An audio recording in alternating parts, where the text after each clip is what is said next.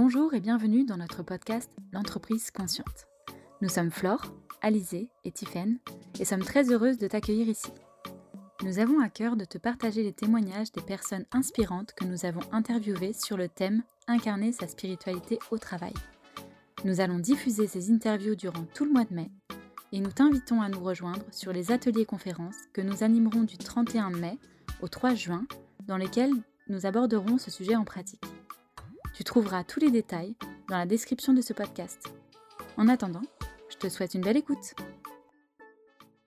Bonjour et bienvenue dans ce nouvel épisode de podcast. Aujourd'hui, nous sommes tellement enthousiastes à l'idée d'accueillir la pétillante Lily Gros au micro de l'entreprise consciente pour nous parler de sa manière d'incarner la spiritualité en entreprise et dans le monde du travail. Lily, j'ai eu la chance de te rencontrer il y a presque dix ans où à l'époque, moi j'étais étudiante et j'étais présidente d'une association d'entrepreneuriat social qui s'appelle Enactus.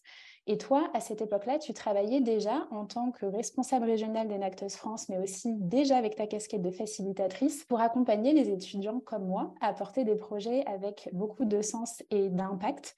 Et à l'époque, euh, moi, je me souviens que je travaillais énormément. Euh, en tant que présidente de l'association que j'avais du mal à mettre des limites, que j'avais du mal à organiser mon temps et que j'étais au bord de l'épuisement. Et je me souviens très bien de ce séminaire Éclosion pendant lequel on a échangé toutes les deux à Angers et où tu m'as parlé de l'application Petit Bambou de méditation en m'invitant vraiment à créer des espaces de pause, des espaces de silence, des espaces de ressourcement et pour moi, ça a été vraiment une porte d'entrée vers aussi le monde de la spiritualité et tout un monde intérieur qui s'est ouvert à moi par le biais de la méditation. Et je te remercie infiniment pour ça. Et c'est l'une des raisons pour lesquelles pour moi, c'était une évidence de t'avoir euh, à bord de ce podcast et de cette aventure, l'entreprise consciente. Lily, pour commencer, est-ce que tu veux bien te présenter avec tes mots et nous en dire davantage sur tes activités d'aujourd'hui et sur ton engagement professionnel? Oui, avec plaisir et merci de m'accueillir. Merci à toutes les trois. C'est déjà là en échangeant avant qu'on commence à enregistrer, je me sens remplie de remplie d'énergie, de, de gratitude. Et merci Tiffany de, de rappeler de là où on, où on se connaît. C'est bah, c'est comme un anniversaire en fait de se retrouver. Donc je m'appelle Lily, j'habite euh, du côté d'Avignon, j'ai 32 ans, je suis une femme et, et j'adore faciliter en fait.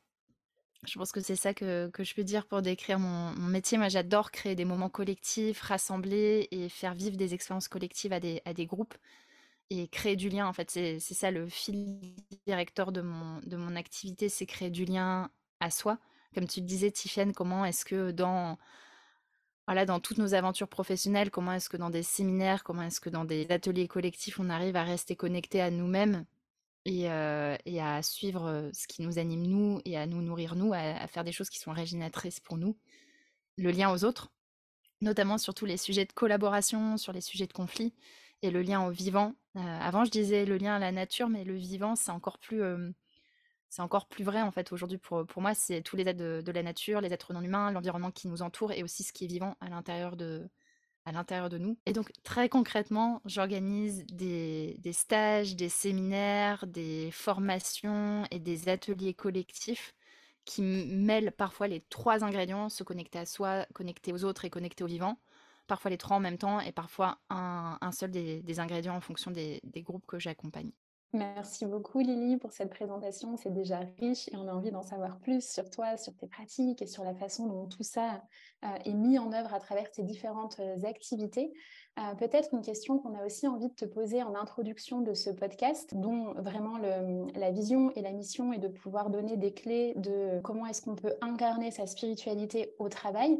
mais peut-être avant ça, Lily, est-ce que tu peux nous partager pour toi quelle est ta définition, quelle est ta vision aujourd'hui de la spiritualité? Bah, Je vais reprendre un, mot que tu as utilisé qui pour moi est parallèle à ma vision, c'est le sens. En fait, la spiritualité pour moi dans le travail, c'est donner du sens et pas faire les choses uniquement par pur intérêt, par intérêt mercantile, par intérêt financier, par intérêt d'une chose que ça vient nourrir que pour, pour nous, mais c'est aussi voir tous les impacts que ce qu'on fait produit, génère, que ce soit auprès de nos, conjoints, auprès de, des communautés dans lesquelles on vit et, euh, pour les personnes auprès, auprès desquelles on agit. En fait, chaque chose qu'on fait, c'est comme une goutte et cette goutte, elle fait partie d'un océan. Elle se, j'ai pas le mot en français, mais le, il y a cet effet quand on a une goutte d'eau qui crée des espèces d'ondes et de vagues.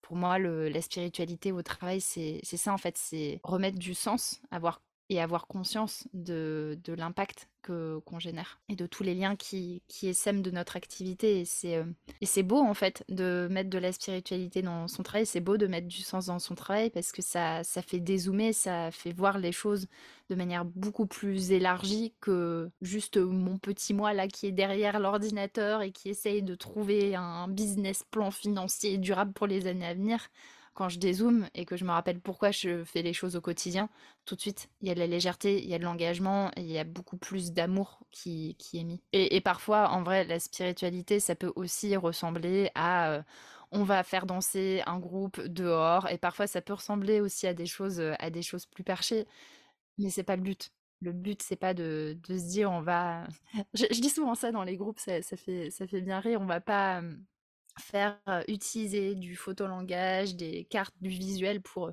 faire une grande révélation cosmique du septième chakra illuminé du joyau cosmique. On est là pour générer des idées, générer de la créativité et générer du, lien. Et parfois c'est différent et parfois c'est créatif et c'est drôle aussi. Merci beaucoup pour déjà cet éclairage-là, Lily. Et ça m'a tout de suite connecté en préparant ton interview, en allant un petit peu voir les activités que tu proposes. Il y a, et je ne sais pas si tu vas vouloir nous parler spécifiquement de ce sujet-là, mais en tout cas, ça m'a tout de suite relié à ce titre, Le travail qui relie. Et je trouve que rien que de lire ce titre-là, ça donne envie d'aller creuser un petit peu. Est-ce que tu veux nous en parler un peu plus et nous donner peut-être des exemples de comment ça s'incarne au travers de ces ateliers-là, de ces temps-là? Euh, Le travail qui relie, c'est une hum, pratique, une méthodologie qui est issue plutôt du domaine de l'écologie profonde et de l'écopsychologie qui s'est posé les questions, notamment c'est Joanna Messi qui a créé le travail qui relie, elle s'est posé la question dans les années 70. C'est une militante euh, anti-nucléaire, spécialiste du bouddhisme, spécialiste des, systèmes. Et elle s'est posé cette question de je suis écolo, je suis face à, de l'impuissance, en fait, parfois de la colère qui me dépasse, de la tristesse pour le monde. Comment est-ce que j'arrive à vivre tout ça et survivre à tout ça et en même temps continuer à m'engager pour les causes qui me tiennent à cœur? Et du coup, elle a créé ces pratiques de travail qui relient, mais qui sont très reliées au, au bouddhisme, à, l'écologie profonde, à, la vision des systèmes, où en gros, c'est des ateliers où on fait quatre étapes s'honorer, s'ancrer dans la gratitude, honorer nos peines, changer de regard et aller de l'avant. Et c'est des ateliers qui peuvent durer deux heures à deux mois. Et ça permet aux personnes de, d'honorer toutes les parties d'eux-mêmes, toutes leurs émotions, de se sentir soutenues et de se sentir vues, écoutées par d'autres personnes aussi, parce que parfois ce qui crée l'impuissance, c'est qu'on est seul face à sa colère, on est seul face à sa tristesse et on a l'impression en fait qu'il est que nous, en fait, qui ressent ça et d'être coupé du reste vivant. Donc on se relie aux autres vivants qui eux aussi ont beaucoup d'émotions et on va rechercher d'autres ressources. Et dans le lien, on va chercher des ressources pour, pour avancer dans le lien aux autres, dans le lien au vivant, qui a aussi plein d'inspiration. Si on s'inspirait plus des arbres, des animaux, de même des 4 milliards 6 d'années d'existence de la vie sur Terre, on peut trouver plein de nouvelles euh, réponses. Et le travail qui relie, moi, euh, ça m'a réconcilié mon amour de la facilitation, donc de l'accompagnement de groupe, avec bah, la spiritualité, en fait le, sens que je vois pour le monde, ou en tout cas le sens que j'ai envie de donner à ce que je fais, et l'écologie, et ça a tout réconcilié, et, j'adore faciliter des ateliers de travail qui relient, c'est passionnant. Mon premier atelier, je l'ai organisé le surlendemain du tout premier confinement, donc je vous laisse imaginer le, la quantité d'émotions collectives qu'il y avait, et depuis j'ai bah, plongé en fait, je, ça, me, ça me lâche pas, et j'adore ça je ne m'attendais pas à dérouler autant de choses derrière cette question. Je me suis juste dit, elle a une, une super punchline pour son titre d'atelier. Et finalement, en fait, il y a tellement de choses derrière hyper intéressantes. Je me, je me suis mise à la place d'un manager qui nous écoute et qui pourrait se dire, et, concrètement, qu'est-ce que je fais moi de ça? Elles sont mignonnes, les quatre perchées à discuter d'émotions, de, de, se, de, de se connecter, etc. Mais qu'est-ce que moi, j'ai comme levier pour activer ça dans mon entreprise quand on me demande de remplir des tableaux de bord, de sortir des KPI, de euh, justifier ma performance et celle de mon équipe.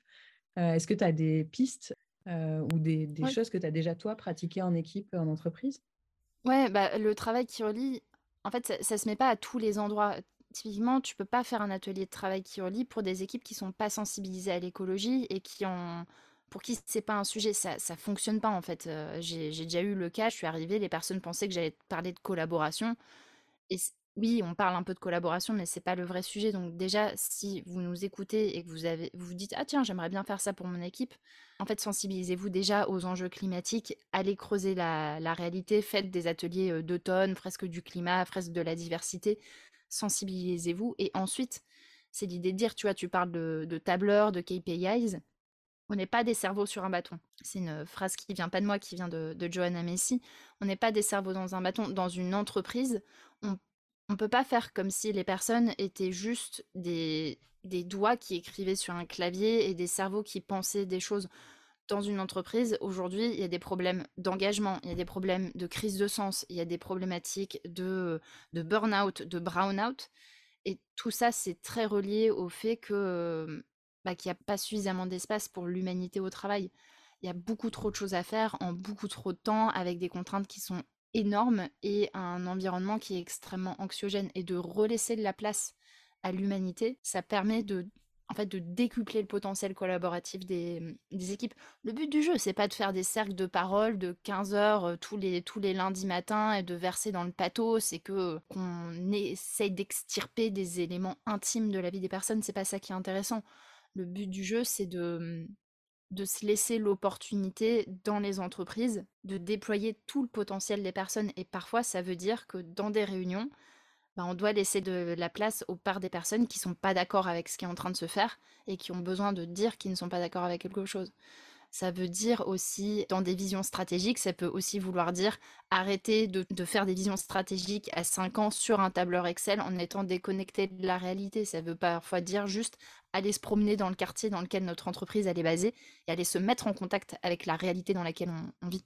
Ça veut dire prendre le temps aussi. Tu vois, là, j'étais dans une réunion stratégique d'une entreprise il n'y a pas très longtemps où ils cherchaient à faire une grosse modification de leur statut et de faire décider l'équipe en 20 minutes là-dessus. Pas possible en fait de décider en 20 minutes des. Enfin, si, c'est très possible, on peut faire ça, sauf que derrière, ça donne des décisions qui sont prises à court terme et donc qui ne sont pas viables pour l'entreprise, pour les collaborateurs et pour la, pour la planète. Et aujourd'hui, on peut plus faire l'impasse de réfléchir à long terme. Sinon, on pourra plus faire tout ce qu'on fait aujourd'hui. Merci infiniment Lily, c'est passionnant et j'adore cette citation que tu rappelles, on n'est pas des cerveaux sur un bâton. Euh, ce à quoi ça me fait penser, c'est euh, ben, cette idée, comme tu l'as très très bien souligné, qu'on a tendance à vivre beaucoup trop dans notre tête, notamment dans le monde de l'entreprise, euh, alors qu'on n'est pas seulement une tête, on a aussi un cœur, on a aussi un corps. et ça me fait penser aussi à, on a eu la chance et l'honneur de co-faciliter toutes les trois, Alizé, Flore et moi, donc une journée de facilitation dans une des associations euh, quand on était euh, ensemble ici au, au, Sénégal et dans lequel on a fait cet exercice d'aller interroger la tête, d'aller interroger le cœur, d'aller interroger le corps, les tripes pour que chacun puisse aussi avoir un espace pour déposer euh, aussi des parts de soi qui ne sont pas d'accord, etc. Euh, et je sais que cette approche tête, cœur, corps, c'est quelque chose qui est très important pour toi, à la fois dans ta façon de te former, à la fois dans ta façon de travailler. Euh, mais j'imagine aussi que tu insuffles beaucoup de cette approche dans tes séminaires et dans les entreprises avec lesquelles tu travailles. Est-ce que tu veux bien nous parler de quelle forme est-ce que ça prend pour toi, à la fois toi dans ton activité, dans tes formations, et à la fois dans ce que tu proposes? Oui, merci de parler de cette approche-là et l'approche la première chose que j'ai envie de dire, c'est que le but du jeu, c'est pas de passer d'un extrême à l'autre. Moi, j'ai vécu cet extrême-là, un moment de me dire: «Je suis trop dans ma tête, je me mettre que dans mon cœur et dans mon corps et prendre mes décisions que à l'instinct et plus réfléchir du tout aux choses». Bah, ça marche pas non plus, en fait. C'est, voilà, juste dire ça, on est j'ai pas envie de créer une injonction à tout de suite lâcher le rationnel, à lâcher la réflexion, à lâcher les chiffres, c'est bah, c'est important aussi. Si on a une tête, c'est pas pour rien en fait. Sinon, on aurait juste un, cœur et on vivrait juste de, nos émotions. Et la manière dont je le fais en entreprise et dans les séminaires, ça varie vraiment en fonction des groupes. Parce qu'il y a une chose qui est clé pour moi, c'est le consentement des personnes et le consentement des groupes et le fait de ne pas faire un truc qui est superficiel. pendant un moment, je faisais des séances de yoga durée. Aujourd'hui, j'en fais plus du tout et j'ai pas envie d'en faire, mais j'en faisais pour des séminaires d'entreprise. Et j'avais horreur en fait de me dire les entreprises vont compresser, compresser le cerveau des, employés pendant toute la journée, puis à la fin, ils auront le droit d'une séance de yoga du rire pour rigoler, pour décompresser un coup. Et en fait, où il n'y a aucun lien qui est fait entre ce qu'on fait dans la séance de yoga du rire, où on va les collaborateurs, les faire se relier, et le reste de la journée, où chacun aura dû aller dans le sens du patron ou dans le sens de la dirigeante, parce que finalement, ils n'avaient pas forcément le droit de, s'exprimer. Donc voilà, ça s'adapte vraiment à tous les groupes. La manière dont j'essaye de le faire, une manière très simple, c'est déjà d'avoir au moins une heure et demie de temps de déjeuner sur les temps de séminaire, d'avoir au moins une pause le matin, une pause l'après-midi, c'est de prendre soin aussi de la nourriture. C'est des choses qui sont très bêtes, mais en fait, ça change, ça change tout. Un petit déjeuner qui est avec des fruits, avec des fruits secs ou avec du salé, ou un petit déj avec des viennoiseries hyper grasses, hyper sucrées. Bon, il y, a le côté Madeleine de Proust avec les, petits déj sucrés, donc ça, ça, peut aussi faire du bien, mais ça va pas générer les mêmes, les mêmes impacts sur le corps et sur le cœur des, des collaborateurs. Il y a tout ça, faire des temps de pause et aussi laisser des temps de réflexion aux personnes qui en fait, on n'avance pas tous au même rythme dans une journée collective et souvent, tu vois, typiquement dans un exercice de brainstorming, on va avoir une première phase où on va chercher à avoir un maximum d'idées et puis on va chercher à sélectionner les idées et à décider. Et il y a des personnes qui sont très à l'aise avec ça et il y a des personnes qui sont très mal à l'aise de donner des idées là tout de suite comme ça de manière spontanée. Donc, on crée un petit temps où pendant 5-10 minutes, il y a du silence ou une musique de fond et les personnes qui ont besoin de ce temps-là pour réfléchir seules peuvent prendre ce temps-là. J'essaye de mettre de la musique aussi, à certains, à certains moments et pas, pas tout le temps. Et puis après, ça se joue vraiment en direct, en fait, d'être dans une écoute et de d'être attentif à ce qui se passe dans le groupe. Est-ce que les gens discutent beaucoup? Est-ce que je vois qu'il y a une léthargie dans le groupe? Est-ce que les gens sont tout le temps en train de regarder dehors parce qu'ils sont attirés par les vagues qui sont dehors et ils ont besoin d'aller dehors? C'est d'écouter ce qui se passe avec le groupe et de venir nourrir ce dont, ce dont ils ont besoin eux. Et, et honnêtement, il y a un gros travail d'éducation à faire auprès des entreprises sur les temps de pause, sur le fait de ne pas comprimer, comprimer, comprimer un agenda. Euh, j'étais encore avec un groupe il n'y a pas très longtemps qui me disait on a un programme de trois jours et on, on sait qu'on en est déjà à quatre. Et là, je me dis, mais non, en fait, c'est pas possible. Il faut, faire, il faut faire un tri. Et, tout le travail de. Quand j'accompagne des, groupes, ça va être tout le travail de préparation en amont qui va aider à aller au cœur de l'intention. Pourquoi est-ce qu'on fait vraiment cette réunion? À quoi est-ce que ça sert vraiment? Et ça, ça va permettre derrière de donner du cœur à, à, tout ça. Et pour répondre à ta question sur moi, comment je le fais pour moi, euh, c'est déjà de, bah de, au mieux que je peux, prendre des pauses dans la journée notamment le midi, j'essaye de faire. Quand je fais une pause d'une heure, c'est que c'est vraiment une grosse journée. Généralement, c'est plutôt des pauses de deux ou trois heures où je peux faire une sieste, je me fais un bon repas, je vais me balader avec mon chien, je vais m'allonger dans, dans, le champ qui est à côté de chez moi et je vais juste rien faire, regarder les nuages. Et c'est d'avoir des pratiques, moi aussi, de, bah, des pratiques corporelles, de faire du koya, de temps en temps aller, aller courir et de faire ce qui me nourrit, ce qui me nourrit moi. Parce que je peux pas dire aux équipes de prendre soin d'elles si moi je prends pas soin de pas soin de moi. Avoir quelqu'un qui est hyper speed et qui anime un séminaire sur le ralentissement en étant hyper speed, je ne sais pas si ça marche. Ça veut pas dire que je suis parfaite, je suis loin d'être parfaite quand, quand je fais des séminaires sur tout ce qui est compétences de collaboration, radicale collaboration. Ouais, il y a encore plein d'endroits où je suis en évitement du conflit dans ma vie. Oui, il y a des moments où je suis pas dans le collaboratif, mais je sais que je j'essaye d'incarner ça au maximum et que je suis dans cette recherche de, de cohérence entre ce que je dis et ce que je, ce que je fais. Et c'est pour ça que ce métier est génial, notamment. C'était en tout cas une réponse très complète et ça nous a permis d'en savoir beaucoup plus sur toi et sur ton parcours et la façon dont toi tu incarnes ben, en fait ce que tu, ce que tu propose, mais au quotidien. Et, euh, justement, euh, je me demandais, euh, toi, quand est-ce que la spiritualité est entrée dans ta vie? De quelle manière? Parce que là, on a l'impression que ça fait totalement partie de, toi, de ton chemin, et que ça fait longtemps. Mais comment ça a commencé pour toi? Bah, je, peux, je peux te replacer le moment en fait où ça, où ça a commencé. C'était un, événement, Make Sense, à Berlin. Je pense que c'était en 2012 ou en 2013 où on se rassemblait avec plein d'autres changemakers de, de l'Europe, en tout cas plein de, plein de jeunes qui avaient à peu près dans, dans la vingtaine, trentaine, qui aspiraient à, à, entreprendre pour la, pour la planète et résoudre des, des sujets sociétaux. Et là, il y a, y a, une nana et un mec qui m'ont parlé de mindfulness. Et c'est là, que ça, là que ça a commencé en fait. Je, je pense qu'il y a d'autres moments où, où j'avais peut-être entendu parler de, de de tout ça. Peut-être que aussi mon rapport à la musique, parce que ma maman est pianiste, voilà, il y, a eu du sacré, il y a eu du sens dans, dans tout ça, mais le moment où j'ai vraiment démarré ma quête, c'était c'était ce moment-là et ça ça m'a ouvert une porte que j'ai été lente à prendre. Ça a pris vraiment du temps et aujourd'hui ça prend encore du temps. Il y a des moments où je m'en éloigne et des moments où je reviens. C'est un peu comme une comme une vague.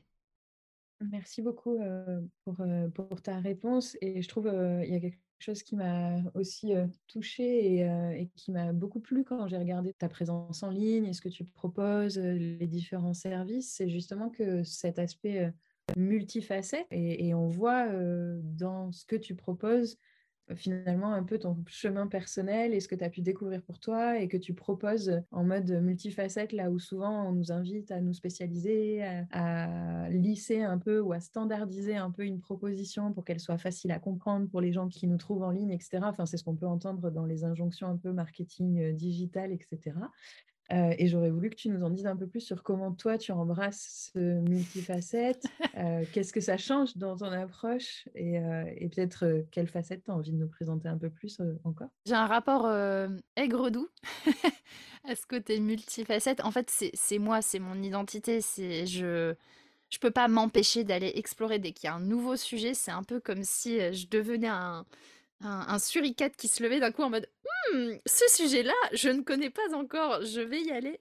Et ça, peut donner cette impression, en effet, que je pars dans, tous les sens, qu'il n'y a pas de cohérence. Et en fait, c'est ok, ça fait partie du truc. Je, sais que dans, les, dans la communauté que je construis, c'est plutôt des personnes qui sont dans cette recherche, dans cette exploration. Et c'est ce que j'aime faire, en fait. C'est moi aller explorer des choses les vivre dans ma vie, les incarner, comprendre, voilà, rentrer dedans, me former et ensuite retransmettre cette expérience que j'ai vécue. Et ensuite, je transmets ça à d'autres personnes qui vont aller l'explorer, le transmettre à leur tour. C'est un peu comme un jeu où on se passe la balle les uns les autres. Tu vois, j'ai aucune idée de ce que je ferai dans, dans 10, 20, 30 ans. Je pense que le l'accompagnement, le collectif, le lien, ça restera toujours parce que c'est vraiment au cœur de ce que j'aime faire. Par contre, quel format ça va prendre? C'est sûr que ça, que ça va évoluer parce que comme tu le dis, moi j'évolue au fur et à mesure de, la vie. Donc mes croyances évoluent, mes pratiques évoluent, ce que j'aime faire évolue et mon style de vie évolue aussi.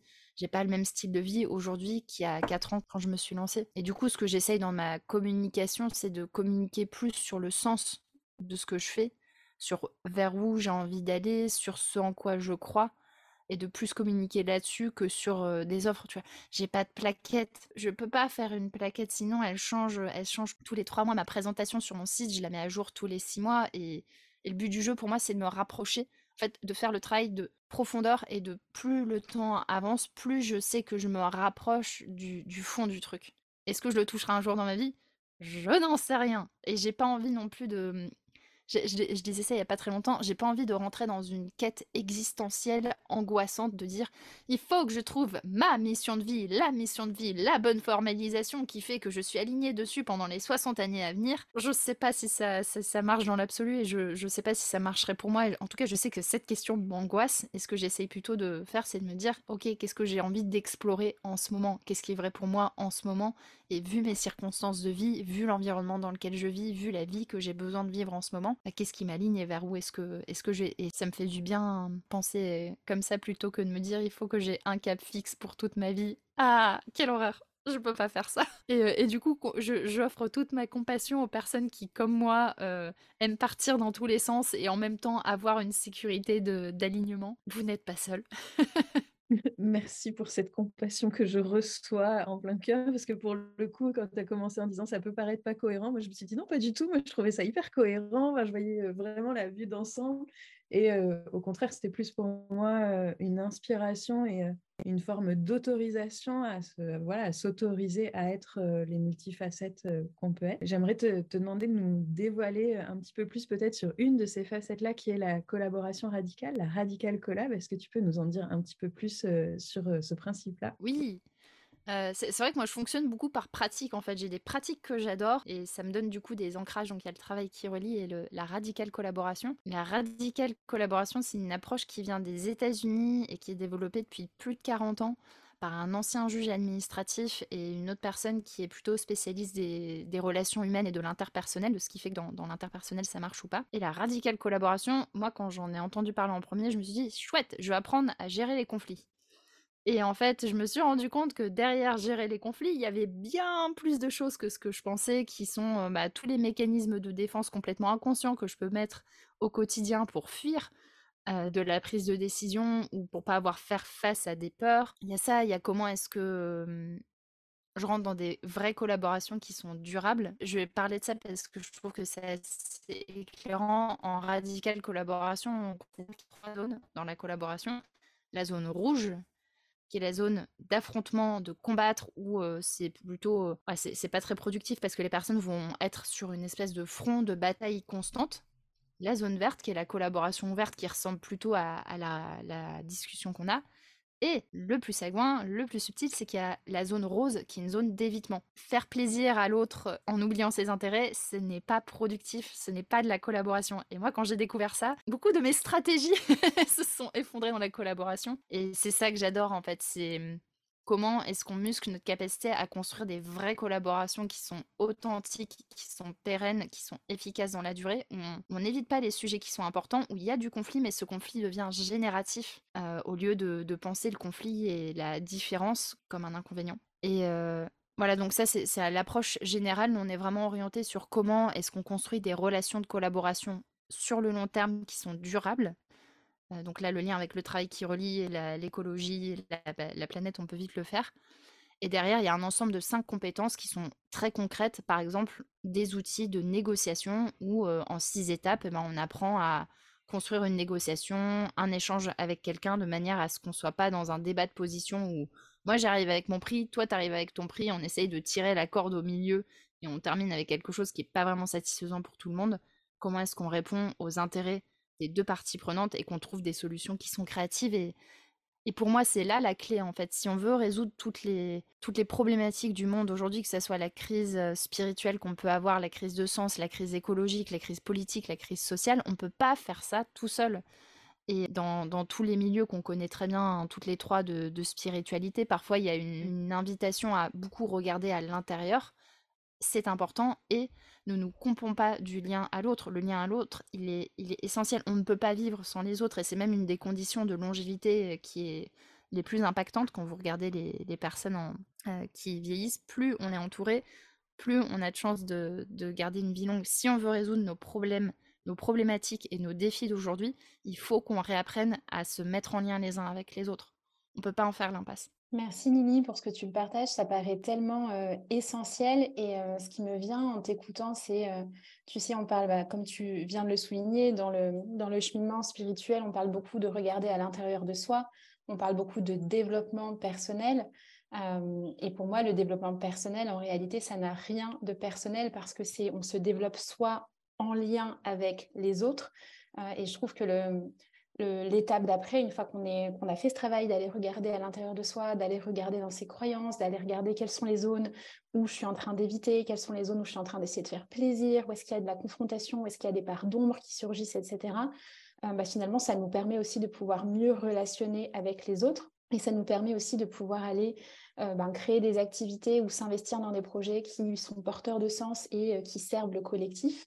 Euh, et ça me donne envie de te poser la question suivante. D'après toi, en quoi est-ce que justement tout ce travail de transformation personnelle qu'on est nombreux à faire euh, et de cheminement intérieur, euh, en quoi est-ce qu'il est essentiel de le mettre au service du collectif et en quoi est-ce qu'il bénéficie en fait au collectif? Je vais parler d'un exemple personnel. typiquement, dans moi, ce que j'ai appris à repérer à travers la radicale collaboration et d'autres choses, c'est mes mécanismes de défense. J'en ai un qui est très, qui est très sympa, qui est la fatigue subite. Dès qu'il y a un truc que j'évite, que je fuis, je deviens fatiguée en fait. Je perds toute mon énergie. Par exemple, en ce moment, je prépare un, un semi-marathon qui est là tout bientôt.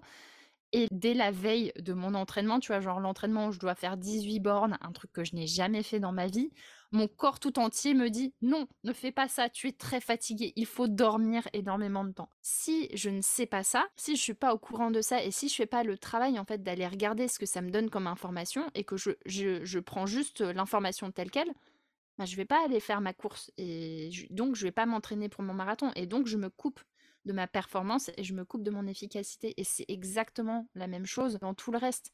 Si un dirigeant qui se sent en ultra stress par rapport à la crise écologique ne prend pas le temps ou en tout cas se laisse pas l'opportunité d'aller regarder ce que ça vient toucher chez lui, mais il peut pas libérer sa créativité non plus. Sans la colère, on n'a pas de passion. Sans la peur, on n'a pas cette capacité de créativité, de dépasser des montagnes, de dépasser nos limites. Et pour moi, c'est ça le sens en fait de la transformation personnelle, c'est de libérer notre potentiel d'énergie. Toutes les émotions qu'on a à l'intérieur de nous, elles, font de nous des êtres vivants et des êtres qui sont éminemment puissants. Je l'ai encore vu tout à l'heure, je me suis énervée toute seule pour un truc, et au lieu de faire ce que je sais très bien faire, qui est que je vais mâchouiller ma colère toute seule, je vais la laisser bien moisir et elle va ressortir dans 2-3 jours, bah, j'ai exprimé ma colère, j'ai râlé un coup, et tout de suite ça allait beaucoup mieux, et j'ai pu remettre mon énergie sur d'autres choses si on fait pas ce travail de transformation personnelle, bah ça, peut, on peut très bien continuer. Moi, je, l'ai fait hein, pendant des années. J'ai pas écouté mon corps, j'ai pas écouté mes émotions. Bah, j'ai fait un burn-out. Et un, et un burn-out, est-ce que c'est efficace au service du collectif? Non c'est pas efficace parce que je suis plus en lien avec mon conjoint, j'ai plus envie de le voir, je, le repousse quand il veut me prendre dans les bras, je suis pas en lien avec mes amis, je suis pas en lien avec mes collaborateurs. Pour moi, c'est ce travail-là de se dire, c'est pas la transformation personnelle pour devenir ultra puissant et pour devenir la meilleure version de nous-mêmes ou, ou je sais pas quoi, c'est de se dire, c'est quoi le coût en fait quand on prend pas soin de nous et quand on se laisse pas être toutes les parties de, parties de nous? Bah, c'est Brené Brown qui en parle beaucoup.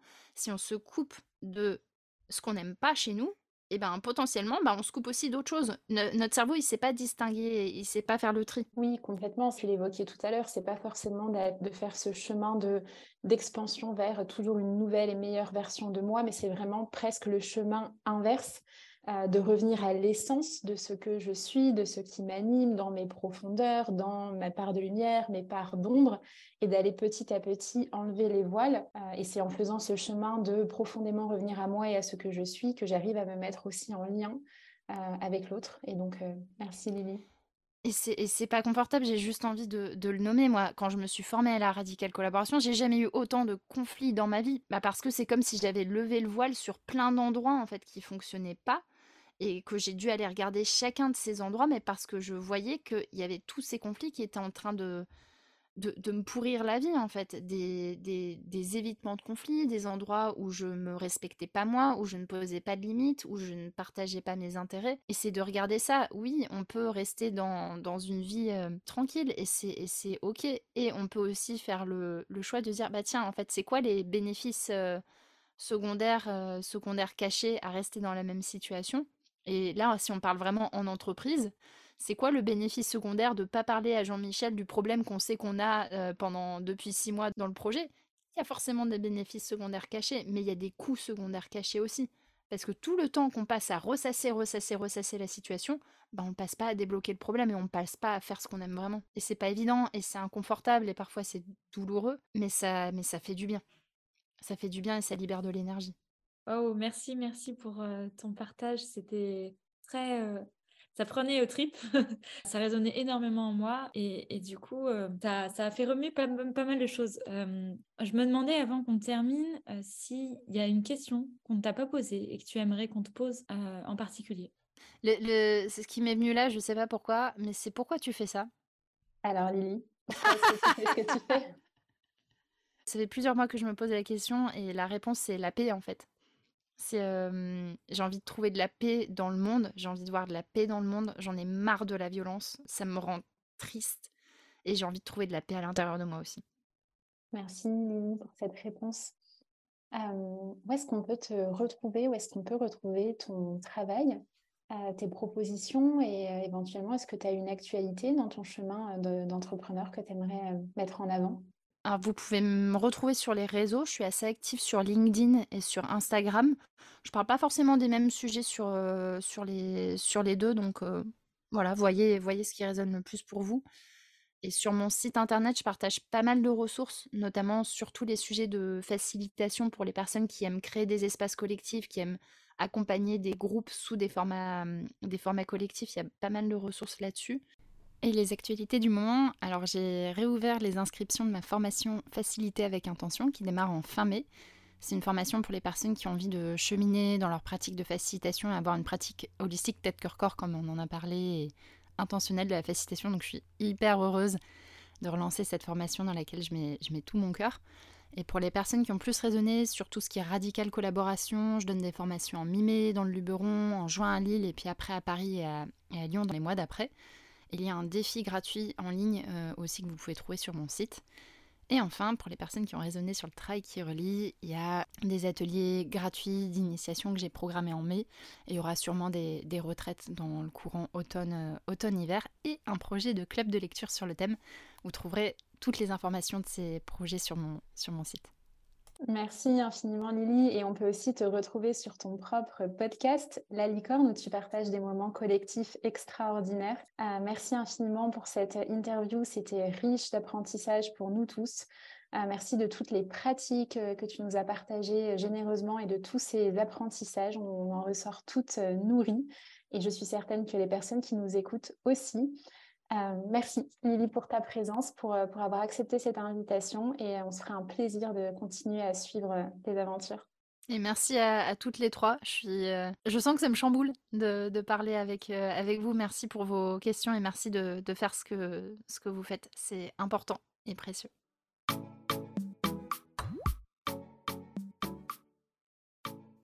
On espère que cet épisode t'a inspiré. Tu peux d'ores et déjà télécharger le guide des bonnes pratiques que nous t'avons concocté, dans lequel tu trouveras des pistes inspirantes pour avancer sur ton chemin personnel.